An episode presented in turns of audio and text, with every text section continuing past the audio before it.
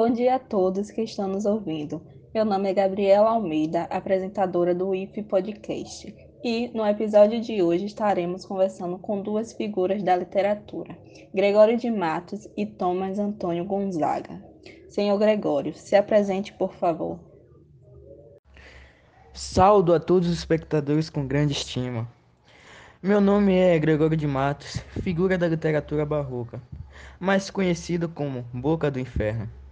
Sou natural de Salvador, Bahia, Estudei Humanidades no Colégio dos Jesuítas e depois fiz transferência para a Universidade de Coimbra. Já fui tesoureiro mor, mas fui deposto por não querer completar as ordens eclesiásticas. Obrigado, Gregório. Agora passo a palavra para o senhor Thomas. Bom dia a todos. Meu nome é Thomas Antônio Gonzaga, natural da cidade de Porto, mas já morei em Recife e na Bahia. Sou poeta, advogado, juiz, estudei na Universidade de Coimbra e sou importante figura do arcadismo.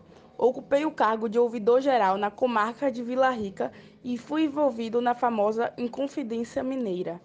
Muito interessante. Gregório, me fale um pouco mais sobre esse movimento barroco no Brasil. É, bom, o barroco é um estilo de época marcada pela oposição e pelo conflito revelando uma forte angústia existencial. No Brasil, o Barroco foi inaugurado pelo livro Prosopopeia, de Bento Teixeira.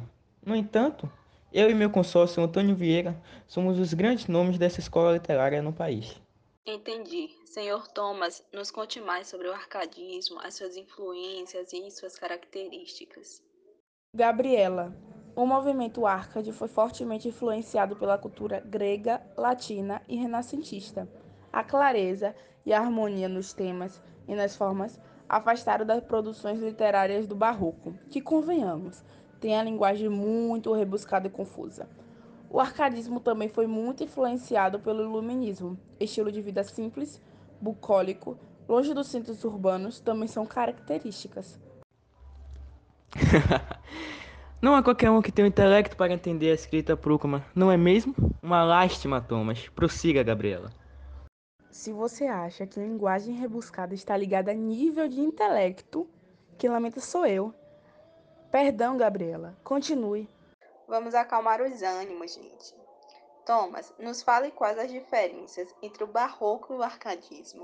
O arcadismo é um movimento literário que ocorre depois do barroco.